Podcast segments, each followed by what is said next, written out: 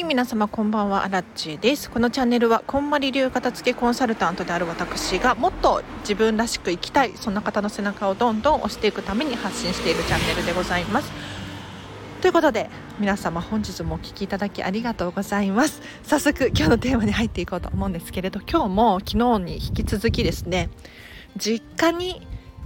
物を置いてはいけない理由というテーマで話をしていこうと思います。ちょっと本題に入る前に軽くお知らせだけさせてください。平日の朝はライブ配信です。お片付けのお悩み質問に答えたりとか1日1個課題に答えています。あのあごたえ課題を出していますので。カミカミもし気になる方いらっしゃいましたら、ぜひ明日も遊びに来ていただけるととっても嬉しいなと思います。では、今日の本題ですね。昨日に引き続き、実家に物を置いてはいけない理由というテーマで話をしていこうと思います。で昨日と同じような内容になってしまうんですけれど今日ねアラチェが実際に実は実家に置いてあった私物を持って帰ってきたのでその感想がてらシェアさせていただこうと思います。でまずじゃあどうして、まあ、昨日の放送を聞いてないよっていう方のために軽くおさらいなんですけれどどうして実家にね物を置いちゃいけないのかっていうとやっぱり自分の目に見える手の届く範囲以外の場所に物が置いてあると人ってその存在を忘れてしまうんですよ。だから新たに、うん、これを買ってしまう。ものを買ってしまう。同じようなものを買ってしまうだったりとかあとは実家をごちゃごちゃにしてしまうとか。そういった現象が起こるのでもうお片付けに関して言うともうせっかく自分のお部屋を片付けたところで実家がごちゃごちゃになってしまったら二度手間ですよね。でこれこんまりさんの本の中にも書かれているんですがやっぱり 実家に物を送りつけてしまってはそれはお片付けをしたことにはならない、うん、もう目に見えないだけでやらなければならないことは同じだよっていうふうになっていますので是非ねご実家に荷物を送るとか残したままにしておくっていうのはやめてほしいかなと思います。でそんなことをね偉そうに言っておりますが実は私アラチェはですね実家に物を置きっぱなしにしていたわけですよで今日ついに全ての持ち物を 今のお家に持って帰ってきましたのでその感想をシェアさせていただきますでまず何を思ったのかっていうといやあのね本当に自分でもびっくりするんですがいらないものがあったっていうところですよ。やっぱり目に見えていないと本当に存在を忘れてしまうんですよね。でさらに言うと日々ね人ってレベルアップしてるじゃないですか。進化しているじゃないですか、うん、私はこれを成長痛なんていう風に言ったりとかするんですけれど昨日好きだったものを今日好きとはま限らないわけですよ。なので実家に置いてあったものがその当時は好きだったかもしれないけれども卒業だよねっていうものもいくつかあったのでちょっと風が強いんだよね。っていうものがあったのでそれをね手放す覚悟が決まったっていうのかな。はい。です。でさらに言うと自分の持ち物がこう実家とか目に見えない範囲に置いてあるっていうことでどこか心にモヤモヤがあったんですよ。なんか引っかかってる部分があってそれが解消されましたね。うん。なんかあの本読みたいんだけど実家に置いてあるだったりとかまあ、卒業アルバム私は持ってないんですが卒業アルバム見たいなと思った時も見返すことができないじゃないですか。ってなると心にね引っかかる部分が出てきてしまうのでやっぱり自分の持ち物は常に手元にあるのが非常にいいかななんて思いますね。うん、で今日全ての持ち物を本当に運び出したんですよ。そしたら意外と今のお家でも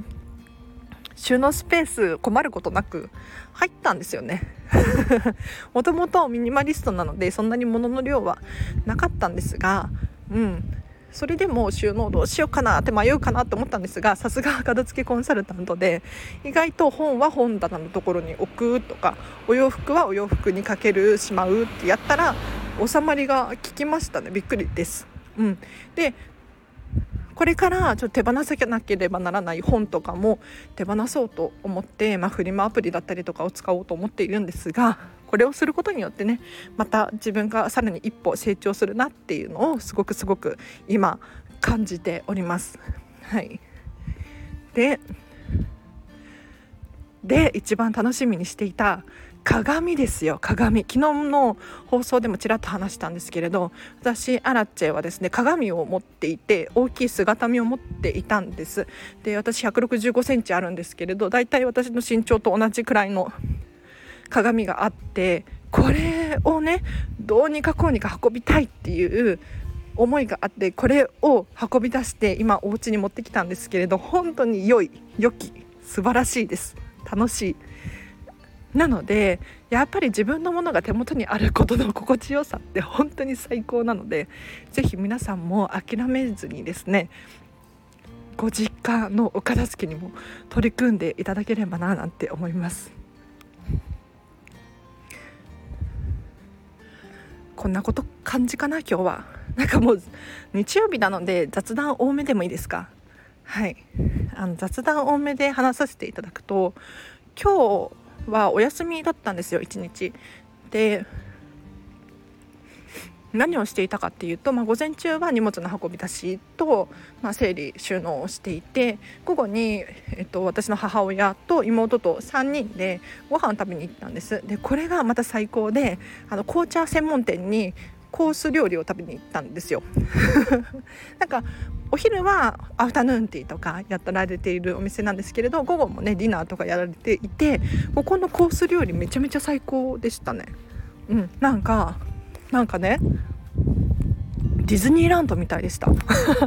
私お店選び最近めちゃめちゃこだわってるんですけれどあの見た目だったりとか、えっと、清掃が行き届いているだったりとかコンプセプトがしっかりしているだったりとかそういうお店に行くようにしているんですが今日行ったところももう紅茶専門店なのでお料理に全てに紅茶を使われていたりとか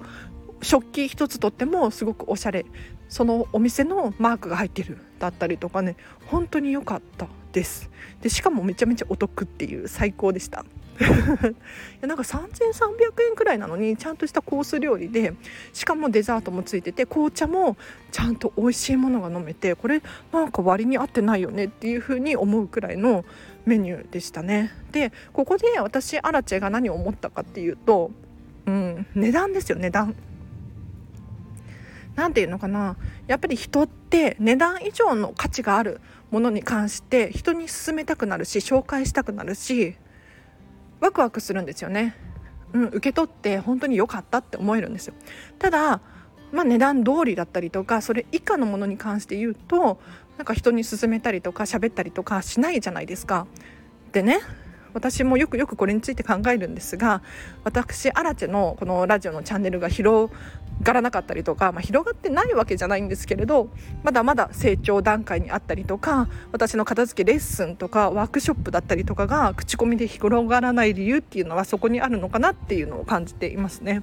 うん、だから私アラチェのサービスが値段以上にいいものであれば何もしなくても広がるはずなんですよ。だからそれ以上の価値がうんと見出せていなかったりとかするんじゃないかなって思うので私自身がもっともっと成長する必要があるんじゃないかなっていうのを今ねすごくすごく考えているわけですよ。だからうんもう本当に数だよねっていうのを感じています。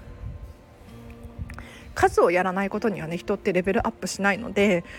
何て言うのかな一から知識があったりとか勉強をしていたりとかしていてもアウトプットが上手じゃないとか一回試してみるだったりとかそういう経験値がないとねなかなか本物の知識になっていかなかったりするんですよ。なので私アラッチェもですね片付けのレッスンだったりとかワークショップがあんまり口コミで広がらないっていうことは その程度なのかななんて思ったりしてでももちろんあのあれですよこんまりメディアジャパンから荒地さんそれで大丈夫ですよっていうふうに言われているので価値がないわけではないと思うんですが何て言うのかなうんと私の商品サービスを受講した人がいやこれはやばい感動するみたいな、うん、広めたいっていう風に心の底から思えるようなそういう情報をどんどん提供したいなと思うので。うん、もうちょっと私も成長が必要かなって思いました。はい ちなみにちなみになんですけれど、えーと、私の近々のサービスで言うと9日と10日なんですが無料の30分のアラチェ相談会っていうのを開催いたします。これは各回1名ずつです。でオンライン Zoom での参加になるんですけれど時間が決まっていて11時から30分です。はい11時からの30分であれば誰でも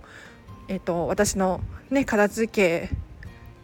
を習いたいっていう人だったりとかこんまり流片付けコンサル仲間とか見習いこんまり流片付けコンサルタントとかいろんな方がこのラジオを聴いてらっしゃると思うんですけれどもう本当に誰でも OK なので私の LINE 公式アカウントもしくは Instagram から「荒地さんちょっと相談に乗ってよ」っていうことがあれば30分でしたら無料で相談受け付けますのではいこれ30分以上はやらないです。うんあの会議に時間かけても意味ないんですよ。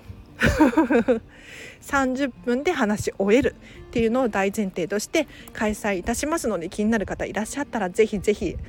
お申し込みいただければなと思います。これはね条件が一つだけあって何かっていうと必ず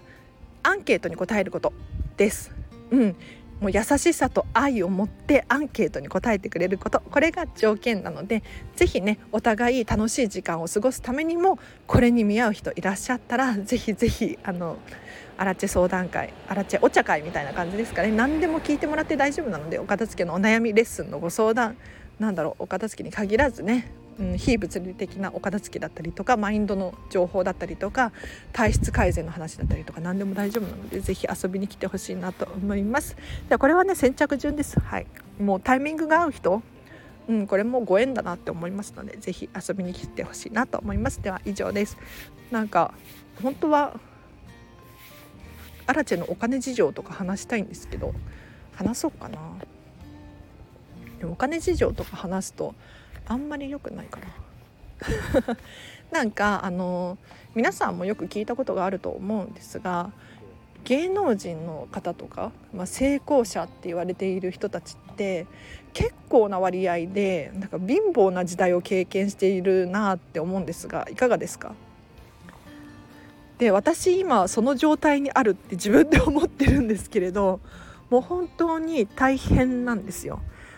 うん、なんか本当に大変でどれくらい大変かっていうと廃車代が払えないくらいやばくって こんなこと言うとめちゃめちゃ恥ずかしいんですけどなんか歯医者さんってクレジットカードとか使えないじゃないですか現金のみですみたいな。うん、でもその現金がなくって手元に、うん。まあ、ゼロじゃないんだけど、まあ、なくって基本的に。で歯医者にも行けないわっていう。ね、ちょっとお給料日まで待ってくださいみたいな感じのレベルでやばいです。でなんでこれだけお金がないのかっていうと今自己投資の段階にあるなって思ってるんですよ。でよくねあの20代のうちはお金全部使っちゃいなよとかって話聞きません？で私も本当にそれの通りにしていて それの通りにしていてもう全部自己投資に回してるんですよ。で今日は妹がねお金払ってくれたんですけれど行ったレストランもそうなんですがもう本当に隅々までこだわりがあってお料理一つとってもお皿食器一つとっても家具とかインテリアデザイン全ての設計から一つ一つ片付けコンサルタントもしくは荒木千恵の経験にプラスに働くものばっかりですごく参考になったんですね。でディズニーシーに遊びに行っているってね毎回このチャンネルでよく言ってると思うんですけれど月に1回とか2回とか言ってるんですがこれも完全に遊びで言ってるわけではなくって本当に自分の成長のために言っていてどうやってディズニーがお掃除しているんだろうだったりとかどうやってこのインテリアが美しいのかだったりとかどういう思いでキャストの人が働いているのかだったりとかすごく参考にしているんですよ。で特にこんまり流片付けコンサルタントの仕事に関して言うともう本当に自己投資の部分が非常に多くって大赤字なんですね。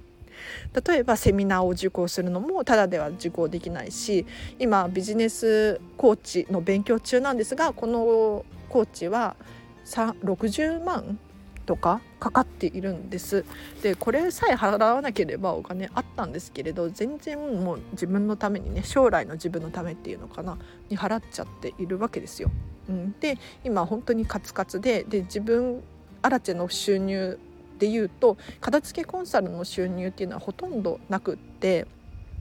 ほぼゼロですね。で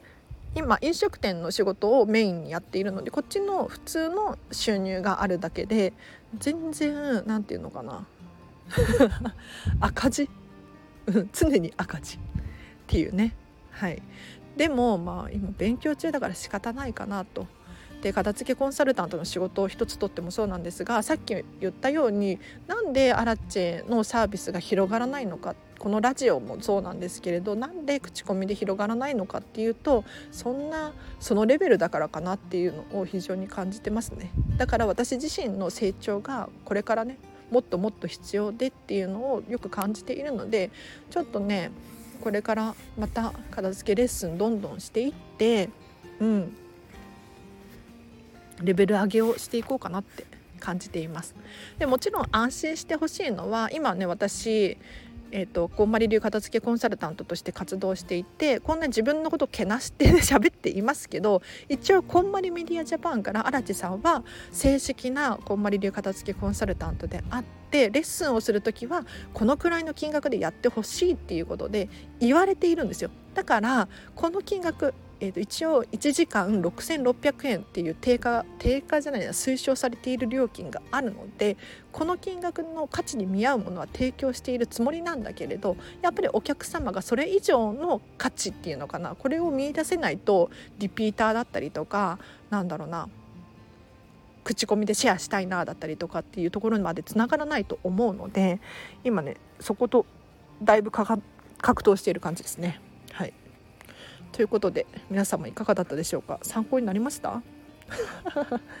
なんか夜だし日曜日だし雑談したいなと思って最近お金の話とかもあんまりしてなかったから今アラチェがこんな状況だよってこれを聞いてね何か勇気づけられる人もいるかもしれないのでぜひぜひ、うん、参考にしてほしいなと思います。はいアラチェもねこれからどんどん成長しようと思ってますのであちなみに成長で言うと